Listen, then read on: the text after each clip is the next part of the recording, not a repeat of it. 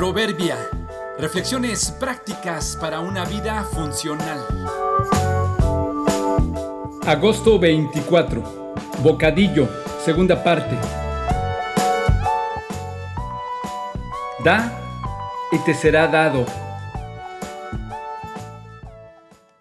A punto de sentarme en un parque al lado de un indígena quechua que recién vi en ese lugar, esperando a un amigo que viniera por mí, una chica se acercó vendiendo postres. Mi vecino de banca le compró uno.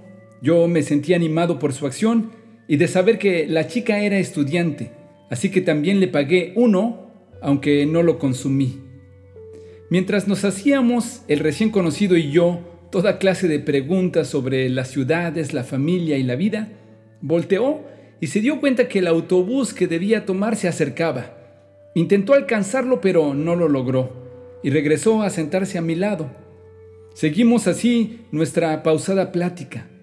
Me di cuenta que así se pasaron al menos otros dos autobuses, pero seguía haciéndome preguntas. Terminamos hablando de dinero, el tipo de cambio y de las monedas de los diferentes países.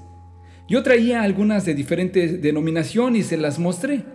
Luego de revisarlas y dar su opinión, me las quiso devolver yo recordé su acto de ayuda con la chica y le dije que se las podía quedar, como un recuerdo más que como otra cosa. Justo estaba agradeciéndome por las monedas cuando mi amigo me ubicó en el parque y tuve que despedirme, esta vez yo deseándole que Dios lo bendijera. Me fui animado por su acto de empatía y su amena plática. Mi amigo me recogió y nos dirigimos a su auto hacia no supe dónde. La idea era solo tomar un poco de tiempo y charlar. Me invitó a una agradable cafetería. Pedí una suculenta empanada y un delicioso café. Nos sentamos y charlamos con calma. Después de ello, me llevó hasta el lugar donde me estaba hospedando.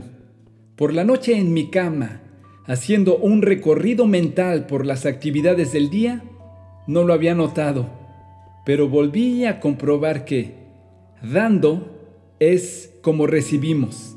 En menos de una hora, las monedas que le di a la chica por su postre y las de recuerdo al hombre se volvieron a mí en forma de una empanada y un café. Pues cuando fue el momento de pagar, mi amigo se adelantó a hacerlo con gusto por mí. No tuve que pagar nada. No había puesto mucha atención en esto. Otra vez, dando es como recibimos. Den y recibirán. Lo que den a otros les será devuelto por completo, apretado, sacudido, para que haya lugar para más, desbordante y derramado sobre el regazo. La cantidad que den determinará la cantidad que recibirán a cambio. Lucas 6:38